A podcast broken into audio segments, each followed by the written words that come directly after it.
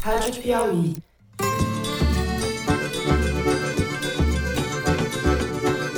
Olá, sejam muito bem-vindos ao Foro de Teresina, o podcast de política da revista Piauí. Então, obviamente que nós lemos com muita atenção, com consideração, mas nós achamos que realmente é, o comunicado preocupa bastante. Eu, Fernando de Barros e Silva, na minha casa em São Paulo, tenho o prazer de conversar com os meus amigos José Roberto de Toledo, aqui pertinho. Opa, Toledo. Opa, Fernando, mas quero te corrigir, eu não estou aqui em Santa Cecília, estou a caminho de Pequim, Xangai, que eu vou acompanhar. Tá na comitiva, ele é chique. Não, tô aqui bem longe do Tá aqui, patos não tenta me laqueados. enganar. Não tenta enganar os velhinhos. que em Provérbios 31:10 diz que mulher virtuosa, ela é mais preciosa do que pedras preciosas. Thaís Bilenque, também pertinho em São Paulo. Salve, salve, Thaís. Salve, salve, Fernando Toledo. E como fala salve, salve em chinês? Alexa, como é salve, salve em chinês? Salve, salve em chinês é. Hai, ni hao. Mas pelo amor de Deus. Humanity is on thin ice and that ice is melting fast. But today's IPCC report is a how to guide to defuse the climate time bomb. Bom, antes que vocês descambem de vez, vamos aos assuntos da semana. A queda de braço entre o governo e o Banco Central terá vida longa. Nesta quarta-feira, o Comitê de Política Monetária, o Copom, decidiu manter a taxa básica de juros em 13,75. Essa é a quinta vez consecutiva e a segunda desde que Lula tomou posse que os juros são mantidos no atual patamar, o mais alto desde 2016. A decisão do comitê veio em linha, como se diz em jargão, com a projeção praticamente consensual do mercado financeiro de que os juros ficariam como eu fico no futebol atualmente, paradinho, inalterado, como eles gostam de dizer por lá. Ao manter os juros, a medida segue a tendência internacional. O Banco Central dos Estados Unidos decidiu nessa quarta elevar a taxa de juros, alta que está fortemente influenciada pela falência do Silicon Valley Bank e do cenário financeiro mundial instável. O boletim que acompanha o aumento dos juros nos Estados Unidos, no entanto, sinalizou que essa é uma medida pontual e que os juros não continuará subindo por lá. No Brasil, economistas apontam que a definição do arcabouço ou da âncora fiscal, como queiram, poderia ter ajudado na queda de juros. Lula anunciou nessa semana que a divulgação da nova regra fiscal só será feita em abril, quando ele e Fernando Haddad, ministro da Fazenda, retornarem da viagem que fazem neste fim de semana à China. A justificativa para o adiamento é que não faria sentido apresentar o plano e, em seguida, viajar sem poder prestar esclarecimentos e rebater críticas. Faz sentido. Haddad afirmou que o novo arcabouço fiscal vai prever uma recomposição das perdas que saúde e educação tiveram com a regra do teto de gastos desde sua implementação em 2017. No segundo bloco, vamos falar do futuro político da família Bolsonaro. A ex-primeira-dama Michele assumiu a presidência do PL Mulher, sim, acreditem. Usou seu discurso de posse para fazer ironias sobre o escândalo das joias das Arábias, escândalo que ela não se preocupou em explicar. Hoje, a única joia aqui presente são vocês, disse Michele na abertura do evento. Ao que eu poderia responder: é isso daí. Dos Estados Unidos, por videoconferência, o ex-presidente Jair Bolsonaro participou do evento e a plateia cantou parabéns para ele, que completou 68 anos. Neste momento, Michele chorou ao lado da senadora Damares Alves. Bolsonaro, que também chorou, embargou a voz e mandou recados para Valdemar.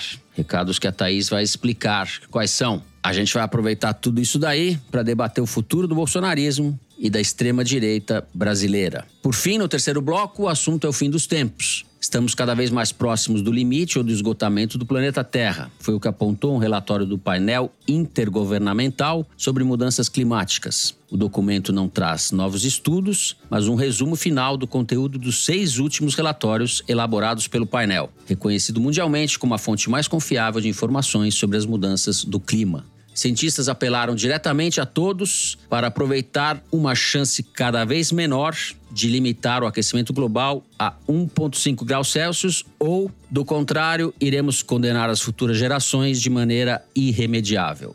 Há uma janela de oportunidade que se fecha rapidamente para garantir um futuro habitável e sustentável para todos, diz o relatório. Traduzindo, estamos quase completando a volta do Cabo da Boa Esperança, aquele que quando a gente atravessa já era, não tem mais como voltar. É isso, vem com a gente.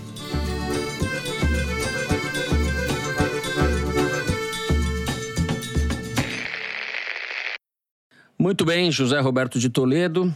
Na última segunda-feira, na nossa transmissão para os assinantes, nosso foro ao vivo, a gente especulou um pouco sobre os juros. Você dizia que se não caísse, eles iam ter que explicar direitinho por que estão fazendo isso daí. Não caiu.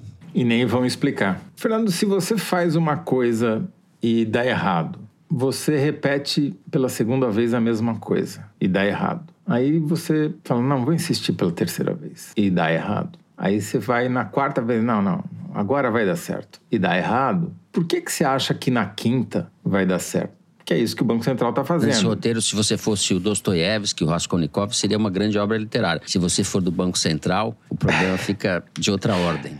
Não, porque é a definição de loucura, né? Você repetir sempre os mesmos atos esperando resultados diferentes. O Banco Central não consegue ficar dentro da meta da inflação já há anos, porque insiste na mesma política. Essa semana, as maiores montadoras de veículos instaladas no país anunciaram férias coletivas e o fechamento das suas linhas de produção. GM, Fiat, Hyundai. Por quê? Porque o crédito está muito caro, porque o juro está muito alto e as pessoas não estão comprando. Então, a inflação não está alta porque há um excesso de demanda, porque tem muita gente querendo comprar loucamente e os preços subiram por causa disso. Não, é um problema de oferta. Faltam componentes, as linhas de produção internacionais foram desestabilizadas desde a pandemia. O Banco Central continua dando um remédio para piriri para tentar curar a Covid. Eles têm um erro de diagnóstico e tem um erro claro de remédio. E aí o cara fala: não, mas eu sou autônomo e independente, vou continuar errando e você não pode dar palpite. Agora, essa semana, esse mês, essa reunião do Copom é pior porque claramente eles chantagearam o governo. Basicamente, o recado do Banco Central foi: primeiro mostra qual vai ser o arcabouço da âncora fiscal, para depois, então, eu dizer se estou de acordo ou não e baixar os juros. Né? Então é uma chantagem. O Banco Central está desmoralizado, tirando a Faria Lima, que, aliás, já sabia com antecedência o que ia acontecer na reunião do Copom. Porque o que há não é uma independência do Banco Central, é uma privatização do Banco Central. A minha proposta é que a gente mande embora o Roberto Campos Neto e contrate o presidente do Banco Central da Suíça aquele país comunista que, como nós falamos no foro ao vivo, obrigaram o BS, que é o maior banco da Suíça, a comprar o segundo maior banco da Suíça, o Credit Suisse, num final de semana, sem que os acionistas pudessem falar qualquer coisa. Mandaram, né? Tudo bem que deram 10 bilhões para eles fazerem isso em linhas de crédito, né? Mas se a Suíça faz isso, o Banco Central brasileiro não fazer nada diante de uma perspectiva de recessão e ainda fazer chantagem, picuinha, insistindo num erro de algo que até o prêmio Nobel de Economia, o Stiglitz, diz que não funciona. Joseph Stiglitz. Não tem explicação. Por isso que eles não vão explicar, porque não tem explicação. Né? O fato é que o Brasil não tem controle sobre o Banco Central. Quem manda na política monetária é a Faria Lima e vai continuar errando até quando eles quiserem, sem sofrer nenhum tipo de consequência. Essa é a consequência dessa independência do Banco Central. Você está falando aí, eu estou pensando um pouco nessas divergências políticas que vêm desde a eleição Havia uma ideia quando alguns jornalistas, comentaristas econômicos, não todos, mas viram que o Bolsonaro seria mais nocivo do que o Lula. Eles finalmente chegaram a essa brilhante conclusão. Havia a ideia de que o Lula podia ganhar, mas não podia ganhar muito. Então, os mervais da vida queriam segundo turno, tal, porque seria uma maneira de, de ganhar, mas não ganhar muito. Essa questão do Banco Central exemplifica muito bem o que é isso, esse garrote, digamos assim Embora eu ache que o Lula não conduziu da melhor maneira a discussão pública sobre isso. A não ser É, que ele Haddad que o tenha... diga, né? O Haddad que o diga, é. A não ser que o Lula tenha informações muito mais. Certamente ele tem mais informações do que nós a respeito disso. Mas não me parece que ele tenha sido sábio politicamente. Thaís, vamos falar um pouco disso daí, do arcabouço fiscal, do Haddad, como as coisas estão batendo ali. Esses dias têm sido difíceis para o Haddad, ministro da Fazenda. Vou recuar um pouquinho para contar como é que tem sido. Ele, primeiro, elaborou essa proposta de arcabouço fiscal de forma muito restrita, só ele e três pessoas no Ministério da Fazenda tinham conhecimento, fizeram juntos o texto. Com ele mais ou menos acabado, o Haddad passou a submetê-lo a economistas de linhas diferentes. Luiz Gonzaga Beluso, que é um economista mais de esquerda ligado ao Heterodoxo, Lula, keynesiano. É. é um deles, mas segundo o Haddad fez as pessoas saberem, ele estava submetendo a gente de direita, de centro, liberal, progressista, enfim. E depois dessa rodada, ele apresentou ao Lula o desenho final. E o Lula, já na sexta-feira, puxou o freio de mão, disse que o Haddad tinha que procurar mais economistas de fora do mercado, ouvir mais gente no Congresso. Dito e feito, o Haddad já sentou com o Pacheco, presidente do Senado, com o Lira, presidente da Câmara, voltou ao Lula na segunda-feira à noite. E depois da conversa ficou entendido que o Haddad faria um encontro mais amplo com todas as lideranças do Congresso para apresentar o texto, valorizar deputados e senadores, para eles se sentirem protagonistas dessa proposta e, por isso, terem boa vontade com ela. Só que na terça-feira, no dia seguinte, o Lula diz que só vai apresentar o desenho do arcabouço fiscal depois da China. Eles embarcam no sábado, então vai ficar para abril. O Lira, ato contínuo, cancela aí da China, ele estava na comitiva do presidente e desistiu. Elogiou o Haddad, disse que o Haddad é sério e responsável, que a justificativa do Lula de adiar a apresentação era que o Haddad tinha que mostrar o projeto e ficar aqui para responder as perguntas. E aí o Lira diz: bom, então se fosse por isso que ficasse, que não fosse a China, como ele mesmo está fazendo. Qual que é o suco da salada de frutas que sobrou no Ministério da Fazenda dessa situação? Qual é? É que Azedo. Lula não vai aceitar com casca e tudo. Ou seja, deixar saúde e educação fora do arcabouço fiscal, ele não topa. É um texto que está um pouco liberal demais para os seus padrões. E ele deixou isso claro com um recado no evento de relançamento do Mais Médicos na segunda-feira no Palácio do Planalto, quando ele diz que dinheiro para educação e saúde não é gasto, é investimento. Não adianta o Lula também renomear o mundo, né? Como se ele tivesse, como se fosse o Garcia Marques, vai nomeando as coisas nos cenos de solidão e muda, como se as coisas mudassem porque você muda a maneira de falar delas. Então, isso tudo é mais complexo. Não, mas é simples, na verdade. Gasto é aquilo que você faz para manter a máquina funcionando. É pagar salário, é pagar conta de luz. Tudo bem, é mas esse E investimento pode ser na educação e pode ser na saúde, entendeu? É gasto, não é investimento. Investimento é quando você cria algo que não existia. Constrói uma nova escola, contrata novos professores. Então, assim, é deseducativo o Lula mudar a terminologia de algo que tem um significado técnico para Uhum. Tentar Perfeito. transformar isso numa linguagem política, porque não vai transformar dinheiro em algo pouco valioso e mal cheiroso e não vai conseguir transformar algo pouco valioso e mal cheiroso em dinheiro.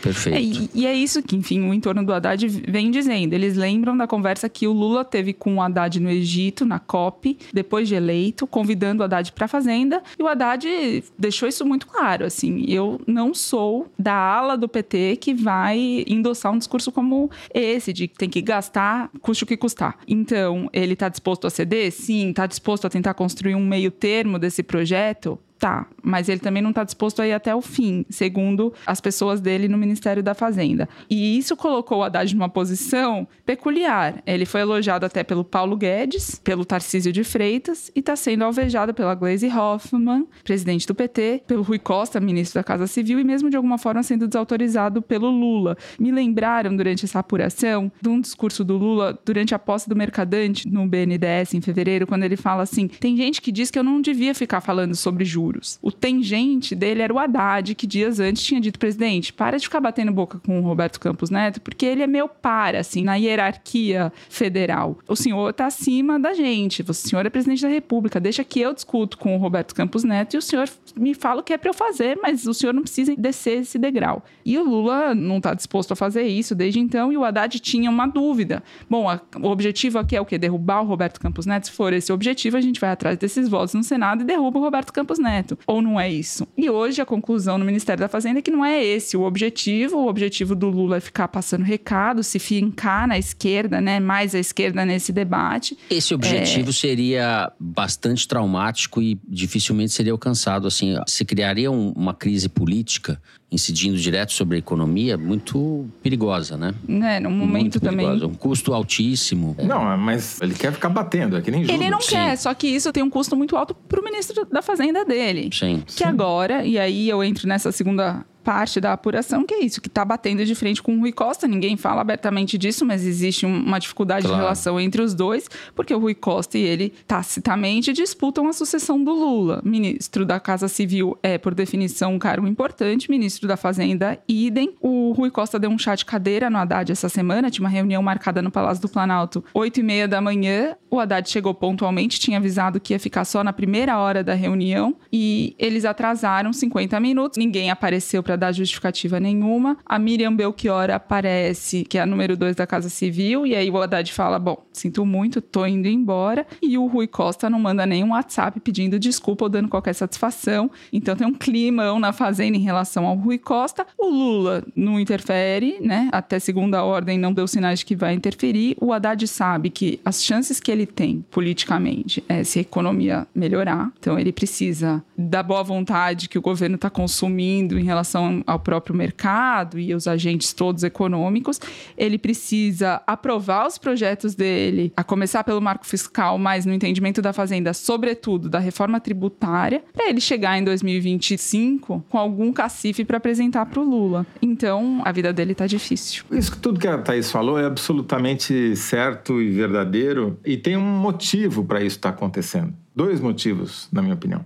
Primeiro, que o Lula está absolutamente frustrado com as dificuldades que ele tem na articulação política. Está claro que o presidente do Senado, mas principalmente o presidente da Câmara, vão vender muito cara a eventual aprovação desses projetos da âncora fiscal e da reforma tributária.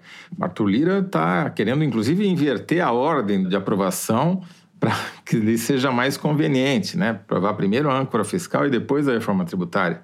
E aí o Lula está firmando o seu poder dentro do governo, está tentando mostrar, falar quem manda aqui sou eu, né?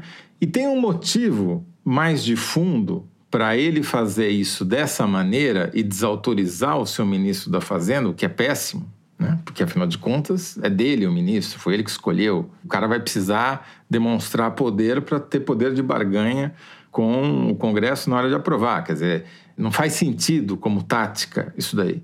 Mas tem um motivo que é o seguinte: eu pedi para o IPEC fazer um estudo baseado nessa última pesquisa sobre a popularidade do governo, que tinha uma bateria de perguntas, as pessoas concordavam com várias frases, para a gente tentar identificar qual é o núcleo do bolsonarismo e qual é o núcleo do lulismo de apoio a eles. A conclusão são várias. A principal é que o núcleo do lulismo é quase duas vezes maior do que o do bolsonarismo.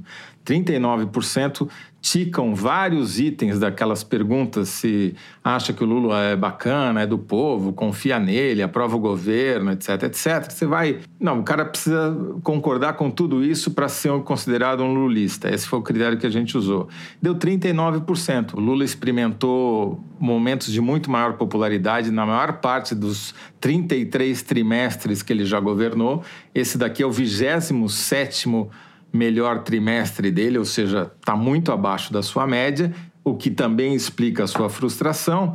Mas a principal fato é que o perfil desse lulista ele é o quê? Ele é mais velho do que a média, ele é mais pobre do que a média, ele está mais concentrado no Nordeste do que a média, ele é mais preto e pardo do que a média, ou seja, é a base da pirâmide social brasileira. E é esse cara que o Lula não pode perder e ele sabe disso. e eu acho que ele teme que aconteça com ele, com essa proposta do Haddad de âncora fiscal, que o PT e a Gleisi Hoffmann insistem em chamar de liberal, que aconteça o que aconteceu com a Dilma no segundo mandato, que foi o estelionato eleitoral. Né? Ela foi eleita com discurso e assumiu e colocou um ministro liberal e tentou adotar uma política liberal e foi um desastre e acabou empichada. Então, esse trauma está se mostrando agora, porque ah, o temor é que essas medidas que a gente nem sabe ainda quais são tenham esse efeito, embora seja uma precipitação danada você fazer isso. E tem um detalhe que é pior. A bateção de cabeça que a Thaís acabou de descrever, a consequência disso é o governo ter piorado a crise de crédito que já existia, batendo cabeça e aprovando uma queda de juros no crédito consignado, fazendo com que os próprios bancos públicos, Banco do Brasil e Caixa Econômica Federal, com aval do Haddad, falassem não vou emprestar nesses juros. E agora estão tendo que voltar atrás, ou seja, vou aumentar os juros para que a linha de créditos volte a ser oferecida pelos bancos. Isso daí é que é danoso, entendeu? O cara faltar na reunião é ridículo, mas não tem nenhuma consequência prática imediata. Agora, você errar na linha de crédito, que é a coisa que está mais em crise, que você mais precisa, e quem que se beneficia desse crédito? As pessoas mais velhas, mais pobres, mais pretas e pardas, exatamente o coração do lulismo. O governo deu um tiro no coração do lulismo quando cometeu esta imbecilidade de tentar uhum. baixar a taxa de juros com uma canetada. Bom, eu só queria acrescentar que a minha sensação reforçada por tudo isso que vocês disseram, é de que o governo não chegou aos três meses e está claramente com envelhecimento precoce. Isso não tem nada a ver com a idade do Lula. A gente tem uma sensação de que chegou em três meses cansado, com menos capacidade de tomar as decisões, porque o Congresso é hostil, porque vai vender caro, porque o cenário internacional é muito complicado. Não é trágico, tá? O Lula tem gordura para queimar, mas esse, seria o momento de ter outra percepção da condução do país. O filme que a gente está assistindo não é bom. O retrato talvez seja mais ou menos, mas o filme não é bom. Se a gente comparar o poder do Haddad hoje com o poder que o Palocci tinha no começo do governo Lula, no primeiro mandato, o Palocci tinha um, congresso mais favorável, ele era mais afinado afinado com o mercado, ele era malandro, jeitoso e malandro ao mesmo tempo, mas o Palocci tinha muito mais poder do que o Haddad no começo do, do mandato. Certo, Zé? Sim, você tinha um cara muito mais forte na Casa Civil, que era o Zé Dirceu, que fazia esse jogo político. O capital político do Lula era maior, enfim, tinha uma série de circunstâncias que deixavam Lula mais confortável. Agora, claramente, ele está desconfortável e a saída dele não é inteligente, na minha opinião. Bom, ficamos aqui então, encerramos o primeiro bloco do programa. No segundo, a gente vai falar do clã Bolsonaro e da Michele como presidente do PL. Presidenta. Como presidenta? Presidenta. a gente já volta.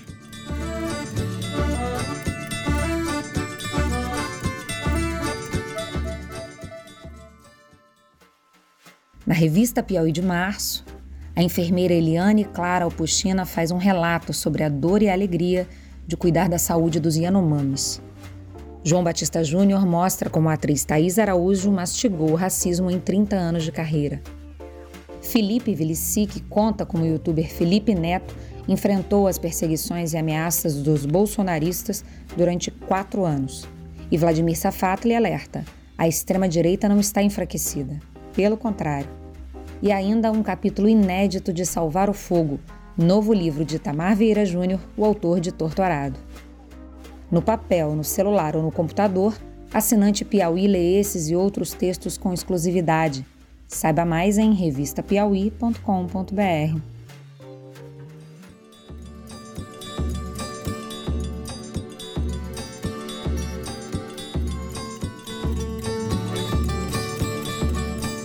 Muito bem. Thaís Bilenque, Vamos começar com você segundo bloco. E vamos começar pela cerimônia de posse da nova presidenta do PL, Michele Bolsonaro, que está sendo cogitada ou incensada como um quadro político. Não se sabe para quê, mas irrelevante ela não é, com diamantes ou sem diamantes. Você apurou um pouco o que aconteceu lá, quais são as brigas no casal, digamos assim, ou a, a briga política que passa por dentro do casal, digamos assim, né? Então, com a palavra, nossa presidenta do Foro de Teresina, Thaís Bilenca. Presidente de nada. esse evento foi uma sequência de cenas explícitas de século passado. A começar pelo slogan: por elas e com elas. Ou seja, o sujeito oculto masculino, né? Uma voz masculina. Daí, pelo começo. Antes de subirem ao palco, entra Bolsonaro ao vivo por vídeo. Daquele jeito tosco que ele gosta de fazer. Muda a câmera da vertical para horizontal. Pergunta se pode falar, faz uma suposta improvisação. E no seu discurso, claro, que ele não fala absolutamente nada sobre a importância das mulheres na política, as virtudes da Michelle. Ele só aproveitou para mandar recado para o Valdemar da Costa Neto, presidente do PL, dizendo que o partido só cresceu por causa dele e que ele pode sair do partido amanhã se ele quiser, ou se isso for interessante para ele. A Michelle canta parabéns, né? Declarou-se entusiasticamente: Eu te amo muito, meu velho, fica com Deus. Bolsonaro responde: Obrigado, um abraço aí, tchau. abraço e depois. Aí. Cinco homens discursam e duas mulheres, sendo uma delas a Michelle. Tinha mais homem do que mulher no palco. Começa pelo Altineu Cortes, líder do PL na Câmara saudou dezenas de mulheres, a secretária que tá aqui, a fulaninha que cuida do armarinho, a ciclana que tá aqui desde o tempo do pai do Valdemar e tal. É aquele clássico de saudar a mulher no dia da mulher, no evento da mulher, não dá a palavra, ela não aparece, muito menos tem poder de nada. Depois vem o governador de Santa Catarina, Jorginho Melo, solta essa seguinte declaração: Tenho muito orgulho de ser político de um estado com nome de mulher. Depois tem Magno Malta, senador pelo Espírito Santo.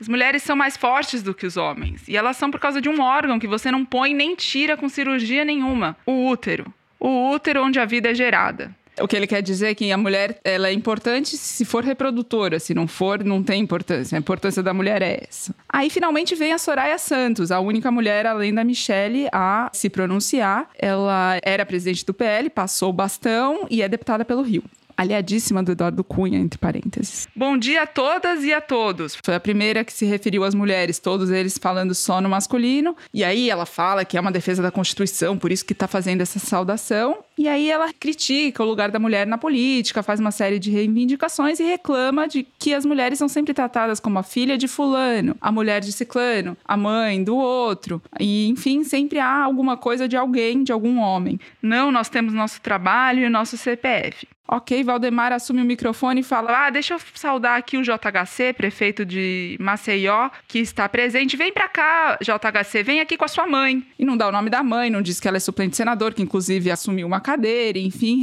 simplesmente reproduziu o que minutos antes a Soraya Santos tinha criticado. Eles são incapazes de perceber isso. É impressionante, né? Eu acho que isso é não é deliberado, mas é para o que eles representam politicamente, é muito adequado todo esse tipo de barbaridade. É isso daí mesmo. Bom, esse evento da Michelle teve repercussões antagônicas no grupo político do Bolsonaro. Do lado do Valdemar, do PL, o evento foi incrível, o Bolsonaro amou, a Michelle estava em estado de graça, eles saíram da defensiva no noticiário, conseguiram pautar e mudar o assunto das joias para todo o protagonismo da Michelle. Bom, do lado do Bolsonaro, eu conversei com um aliado dele, foi um desastre. Era dia do aniversário do Bolsonaro, ele foi ofuscado, apareceu chorando, solitário no exílio, enquanto ela estava exuberante e poderosa, e que é, o bom é a imagem forte do casal. Essa fonte logo se apressa em dizer que ela não é candidata a nada, não tem que viajar pelo país, não tem que fazer evento coisa nenhuma, a menos que o Bolsonaro esteja junto com ela, porque o candidato é ele. Sendo que o Valdemar, dias atrás, lançou a Michelle publicamente em entrevista, candidata a presidente da República ou a qualquer outro cargo que for. Tem a sombra, né, se o Bolsonaro estará elegível ou não em 2026. É, o Valdemar está diversificando os negócios, ele faz negócio o tempo inteiro. O objetivo dele é um só, ele tem o objetivo de manter uma marca vistosa para 2024, que é a próxima eleição. Porque eleger prefeito é importante, porque prefeito elege deputado, e deputado dá dinheiro do fundo partidário. Se o Bolsonaro vai estar elegível, se a Michelle vai ser candidata, tanto faz. O objetivo dele é ter uma marca boa para 2024 e é isso que ele está fazendo. Do lado de lá do Bolsonaro, eles têm ainda, bom, pelo menos dizem ter expectativa de manter o Bolsonaro elegível e já diminuem a relevância dos seus potenciais sucessores. Por exemplo, o Tarcísio é um burocrata, o Zema é um despreparado. O único nome que eles colocam aí no radar é o Ratinho Júnior, governador reeleito do Paraná, que nacionalmente tem muito menos importância do que esses outros dois personagens, portanto, uma ameaça menor também. Mas, enfim, asseguram que Bolsonaro volta dia 30 de março, porque diz que emitiu um bilhete, mas essas coisas não são provadas nem nada. E o que eles querem dizer é que ninguém toma o lugar do Bolsonaro. Mas o fato, uma coisa que eu acho importante sublinhar, é que houve sim uma reação do Bolsonaro nos últimos dias, que ele apareceu menos acuado. Junto, o Ricardo Salles, ex-ministro do meio ambiente dele, juntou gente na casa dele no começo da semana, num café da manhã que o Bolsonaro participou por vídeo, para ensaiar uma candidatura à prefeitura de São Paulo em 2024. É algo absolutamente embrionário e serve muito menos para 2024, objetivamente. O objetivo dele é agora, é presente, é hoje, é amanhã, para ter uma perspectiva de poder poder para esse grupo que está órfão de Bolsonaro desde a derrota em outubro passado. Mas eles conseguiram, na minha sensação, conseguiram reagir, assim, conseguiram mudar de lugar minimamente nessa semana. Perfeito, concordo com isso. Toledo. Então, o que, que a gente vê quando analisa o perfil do bolsonarismo naquela mesmo estudo que o IPEC fez a meu pedido?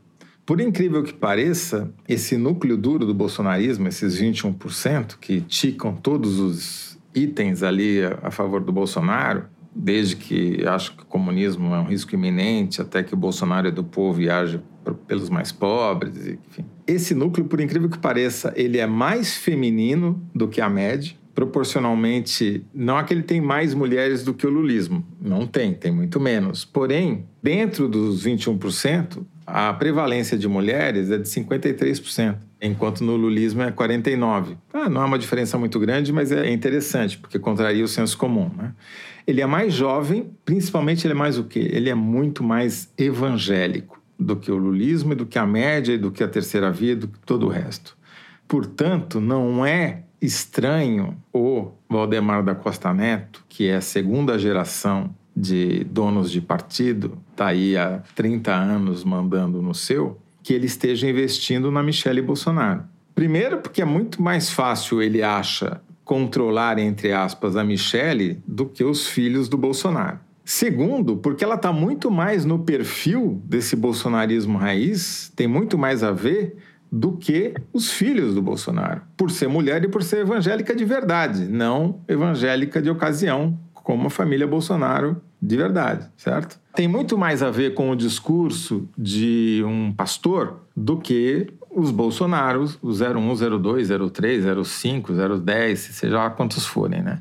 Agora, pedir para Arquimedes fazer um levantamento comparativo do desempenho da Michelle e dos filhos do Bolsonaro nas redes sociais. A Michelle é muito menos ativa do que os filhos do Bolsonaro. Ela nem tem conta no Twitter, mas no Instagram, ela já passou todos os filhos do Bolsonaro. Foi a que mais cresceu em número de seguidores nos últimos meses, também entre os Bolsonaro. E, só para fazer uma comparação, ela somou 164 mil novos seguidores no Instagram esse ano, em menos de três meses, enquanto o Bolsonaro que mais somou foi o Eduardo, com 88 mil, e o queridinho, que é o Flávio, 28 mil.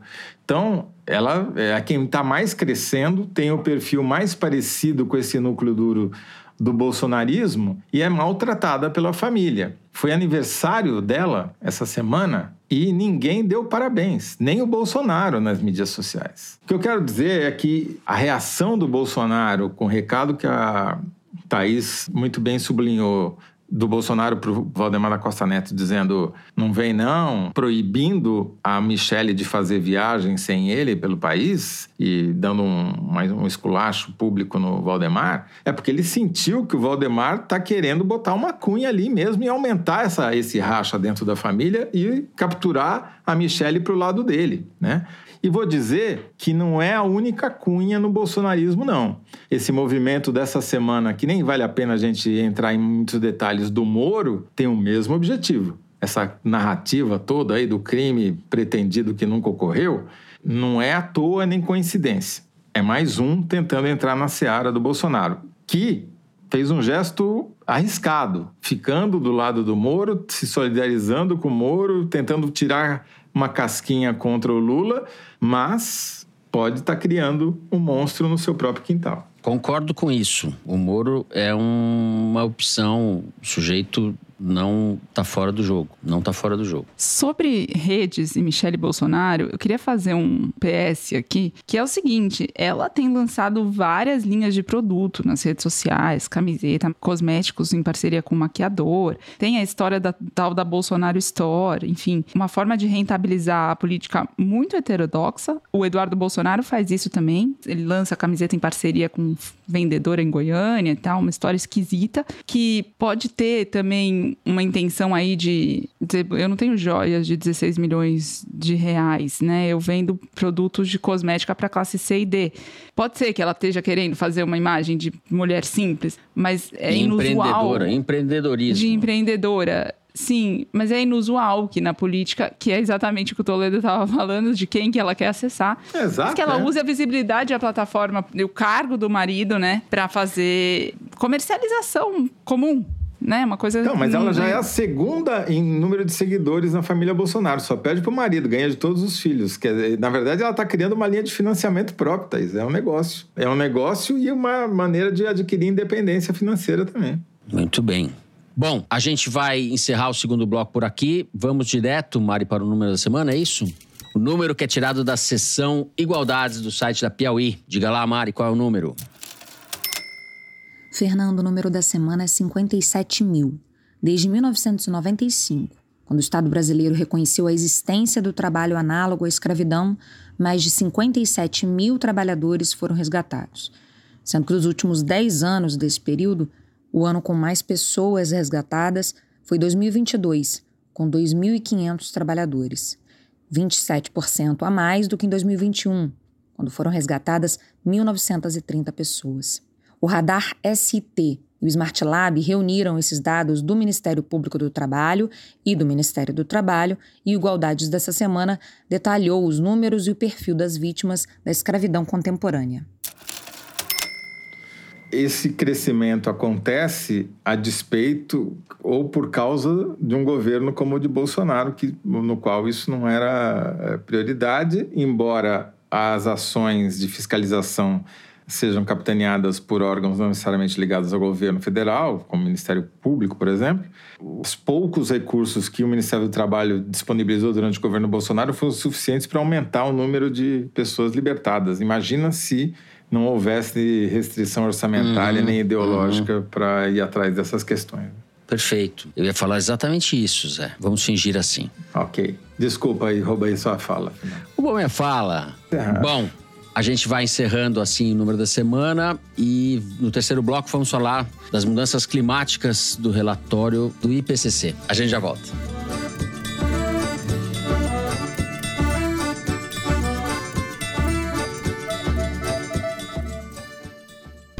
Oi, eu sou o Tiago Rogero e eu tô aqui para te convidar a ouvir o episódio desta semana do podcast Rádio Novelo Apresenta, já disponível em todas as plataformas de áudio. A gente sabe que as fake news que pipocam no Zap vieram de algum lugar, né? Tem alguém criando cada uma delas. E a Carol Pires conversou com um desses caras. Já eu consegui convencer a direção da Rádio Novelo a finalmente me deixar fazer uma história sobre fantasmas. Se você tem medo desse tipo de coisa, fique tranquilo. Prometo que não vai ter susto nenhum. Quando terminar de ouvir o foro, procura a gente na sua plataforma favorita. Rádio Novelo apresenta. Também estamos no YouTube e no nosso site radionovelo.com.br. Toda quinta, um episódio novo.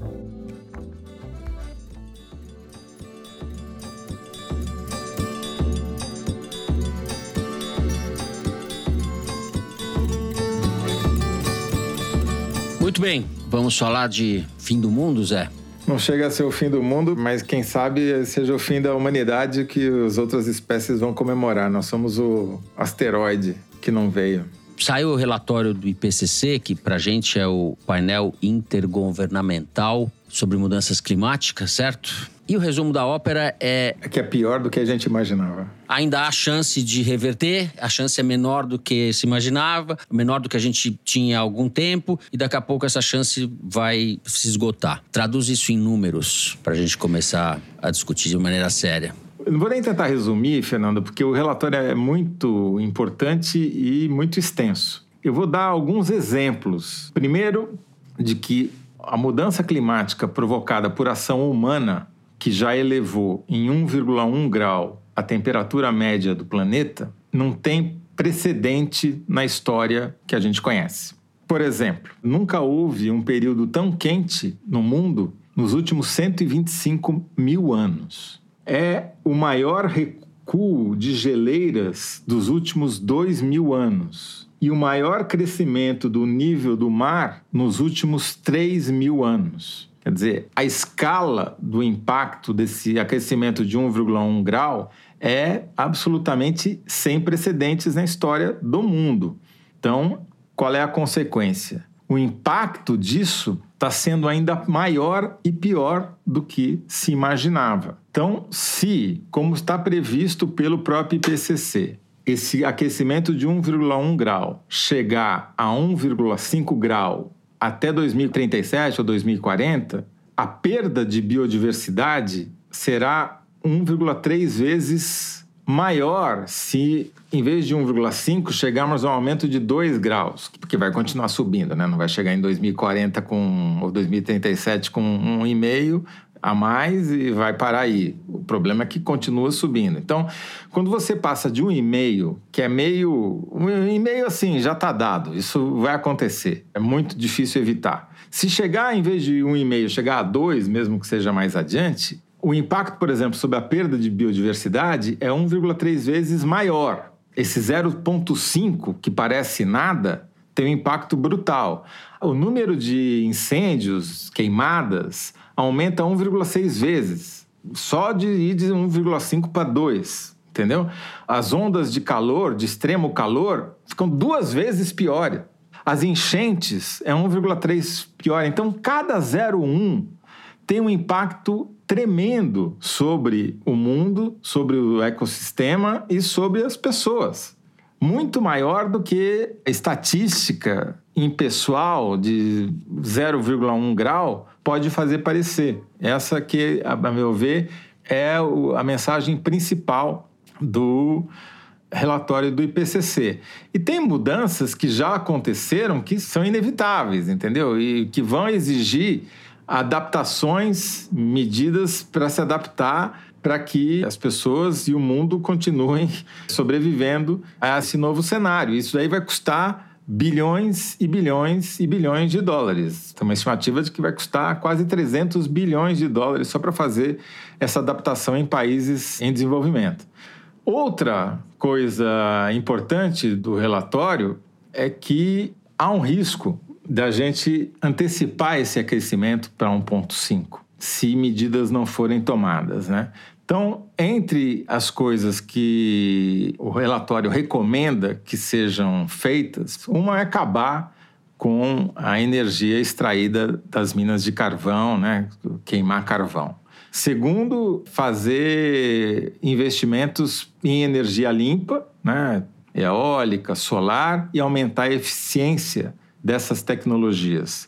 Terceiro, fazer a, o chamado retrofit, né? a descarbonização de edifícios. Você reconstrói de alguma maneira os prédios para que eles sejam carbono neutro, né?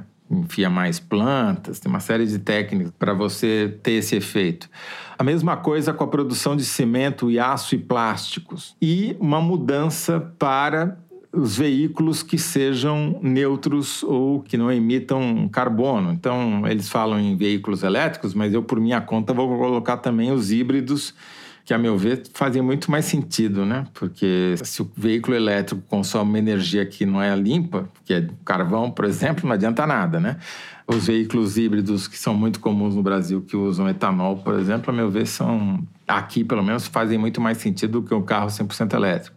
Você aumentar o transporte público, as pessoas caminharem para o trabalho ou andarem de bicicleta para o trabalho, devia ser uma política pública incentivada, não é modinha. Isso é para evitar o aquecimento global e a diminuição da biodiversidade. Né? Descarbonizar a aviação e o transporte marítimo hoje é muito dependente de combustíveis que queimam petróleo e, enfim, põem mais carbono na atmosfera. Uma coisa que diz diretamente respeito ao Brasil. parar totalmente o desflorestamento, né? a destruição de florestas, que é uma meta do governo Lula, e restaurar as áreas que já foram degradadas. Além de parar, que é muito difícil a destruição, recompor o que já foi destruído. Reduzir a perda de alimentos, melhorar as práticas da agricultura e, finalmente, para desespero dos apreciadores de picanha, comer mais plantas e menos carne. É, vai ter que reinventar o capitalismo. Já está sendo, já parte disso já está sendo feito, mas a dinâmica do, desculpa falar esse nome, mas do capitalismo foi de esgotamento dos recursos do planeta, né? E, e agora quando a gente chega no perto de bater na parede, você tem que reinventar como fazer dinheiro preservando o planeta, né? É, o relatório diz exatamente isso. É, ele diz que é preciso você criar um financiamento a esse processo de adaptação climática e, e precisa crescer muito em relação ao que existe hoje. Eu ainda acho que o mundo vai acabar antes do capitalismo. Na verdade, como eu disse no começo, nós somos o asteroide.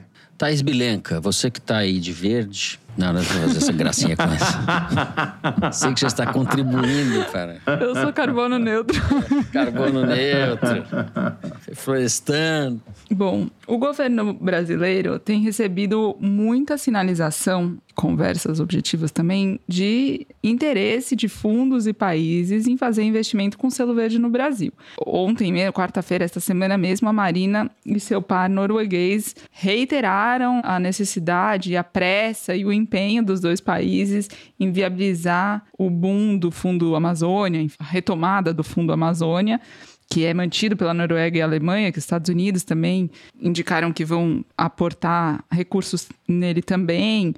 Enfim, tem uma boa vontade dos atores internacionais, inclusive privados, com o Brasil, depois do vandalismo ambiental do Bolsonaro, explícita, clara e nítida, uma, um interesse, né? E, como o Toledo falou, para o Brasil fazer a sua parte nas recomendações do IPCC, tem essa lista toda de coisas para fazer.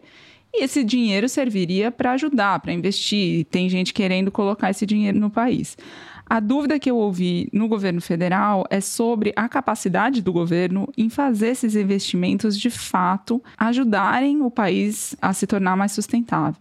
Porque o desenho, o modelo desenhado pelo governo Lula é totalmente descentralizado. Você acabou tendo subsecretarias de economia verde em praticamente todos os ministérios, do MDIC, né, da Indústria e Comércio, a Fazenda, Planejamento, Planalto, BNDES, e totalmente descentralizado, sem uma hierarquia explícita do governo federal. É um modelo diferente, por exemplo, do adotado na Inglaterra, onde é totalmente centralizado, ou mesmo nos Estados Unidos, que é a Casa Branca, com o John Kerry abaixo do Biden, verticalizou essa política verde do governo como um todo. Na opinião dessa pessoa com quem eu conversei, acompanha exatamente essa discussão, é necessário ter alguém para coordenar a estratégia sustentável, a estratégia ambiental do governo federal. A autoridade climática, que era uma proposta que a Marina Silva apresentou durante a campanha eleitoral para o Lula que ele em tese acatou, né, que seria um, uma secretaria no Palácio do Planalto para coordenar transversalmente as ações de todos os ministérios,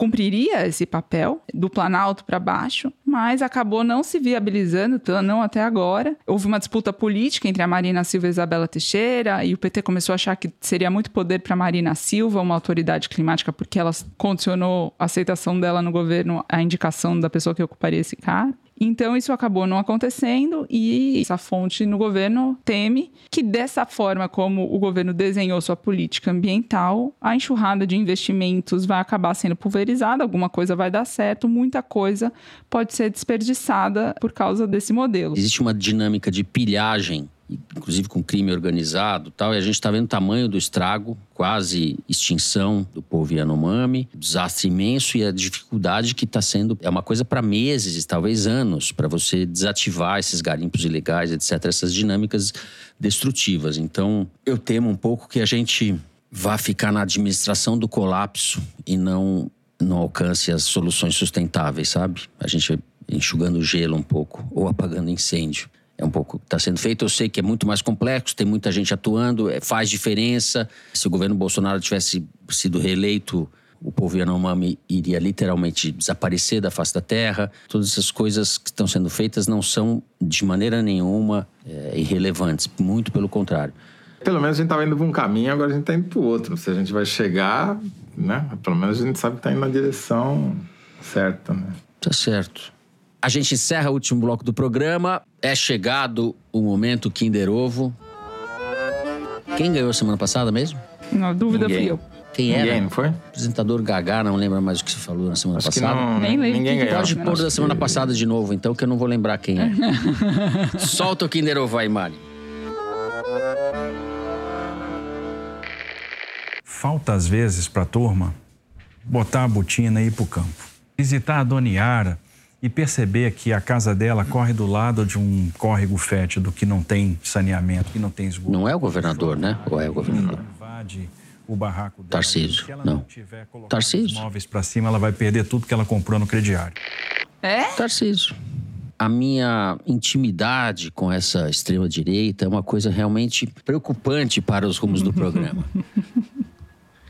O cara decifra as vozes. E eu daí, o Tarcísio. Decifra. Tarcísio é 10. Tarcísio é 10. Fernando identificou o Tarcísio pelo típico sotaque paulista dele.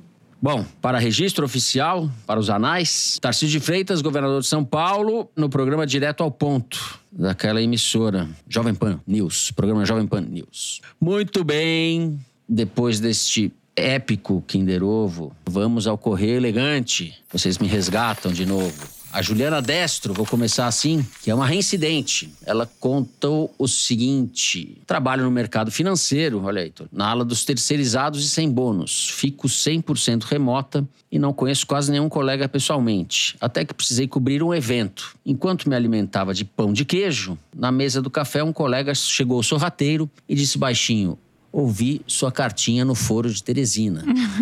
Olhei intrigada. Ele sorriu e completou: Somos infiltrados. Depois saiu com as mãos nos bolsos com seu colete fofinho. Será esse o amigo do Toledo na Faria Lima? Um abraço dessa infiltrada no clã. Não, Muito bom, a Juliana Destro. Destro, ela ainda chama de Juliana Destro.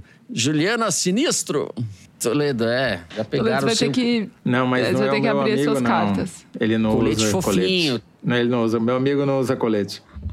Márlio Aguiar mandou esta. Moro em Florianópolis e no último ano ministrei aulas de Direito Romano na Federal do Paraná e em minhas viagens semanais até Curitiba ouvi o foro às sextas pela manhã. Mas meu contrato de professor substituto se encerrou em março e pode ser a última vez que eu ouvirei o foro ao longo dessas tortuosas estradas. E já com saudade da sala de aula e dos mais de 150 alunos que tive a honra de acompanhar, peço a deferência de mandarem uma saudação especial às turmas do primeiro ano do curso de Direito da Federal do Paraná. Agora, secundanistas que enfrentam com coragem, bom humor e dedicação sua iniciação no mundo acadêmico. Se o foro me tirava as esperanças do Brasil, eram os meus alunos quem a recompunham. E quero deixar registrada a minha gratidão aos melhores alunos que esse professor poderia ter tido. De brinde, o foro pode ganhar um número significativo de ouvintes muito mais perspicazes do que eu. Registro ainda meu amor a Dani, minha namorada, e a NYX e a Sil, Clio, as gatinhas que me esperam pacientemente em Florianópolis. Muito bem.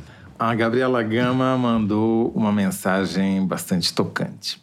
Meu pai era muito fã de vocês, não perdia um único episódio. Assinante Piauí daqueles que esperam para ler e comentar as reportagens. Ano passado ele ficou doente, foi internado na UTI com uma infecção generalizada. Vários problemas de saúde foram se somando, agravando seu quadro. Em um dos seus momentos mais lúcidos, ele me disse: Sinto falta do foro de Teresina. Mas o que depressa liguei o podcast e ele se divertiu tanto. Risadas daquelas que vinham da alma. Eu guardei aquele momento com muito carinho, pois foi um oásis nos dias que vivíamos por lá. Infelizmente, ele não resistiu e descansou. Eu fiquei com vocês de herança e toda semana os ouço imaginando meu pai aqui comigo. Obrigada por me proporcionarem esta lembrança boa. Muito bom, Gabriela. Muito Puxa, que obrigado. mensagem. Gabriel, tirou Ficamos aqui lágrimas. emocionados com a sua mensagem Sim, e agradecidos por você continuar nos ouvindo aí, como Como tentar chama? honrar a sua herança. Gabriela, um beijo. um Lindo, beijo. Que lindo. mensagem bonita demais. Eu quero mandar um beijo para uma ouvinte muito especial, que é a Marta Camareiro,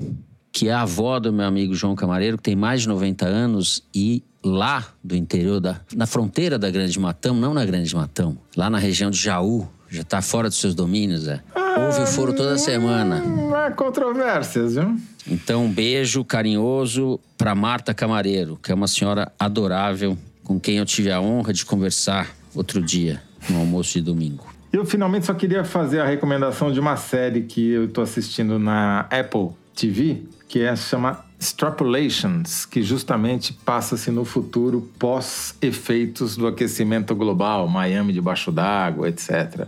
Para quem não gosta de estatística, é uma maneira de visualizar o que o relatório do PCC prevê. Estamos aí já. Já anotei essa. Para quem não gosta de estatística, Thaís. Muito bem. Assim nós vamos terminando o programa de hoje. Se você gostou, não deixe de dar five stars pra gente no Spotify. Segue no Apple Podcast, na Amazon Music, favorita no Deezer, se inscreve no Google Podcast, no Castbox ou no YouTube. O Foro de Teresina é uma produção da Rádio Novelo para a revista Piauí, com a coordenação geral da Evelyn Argenta. A direção é da Mari Faria e a produção do Marcos Amoroso. O apoio de produção é da Natália Silva. A edição é da Evelyn Argenta e do Tiago Picado. A finalização e a mixagem do Luiz Rodrigues e do João Jabassi, do Pipoca Sound. Jabassi, que é também o intérprete da nossa melodia tema, composta por Vânia Salles e Beto Boreno. A nossa coordenação digital é feita pela Fê Cris Vasconcelos e pela Bia Ribeiro. A checagem do programa é do João Felipe Carvalho e a ilustração no site do Fernando Carval. O foro foi gravado nas nossas casas em São Paulo e eu me despeço assim dos meus amigos. José Roberto de Toledo. Tchau, Toledo. Tchau, Fernando. Tchau, Thaís. Até o fim do mundo. Até o fim do mundo, exato. Tchau, Thaís Bilenca. Hasta. Tchau, gente. Hasta la vista. Tchau, gente. Boa semana a todos. Até a semana que vem.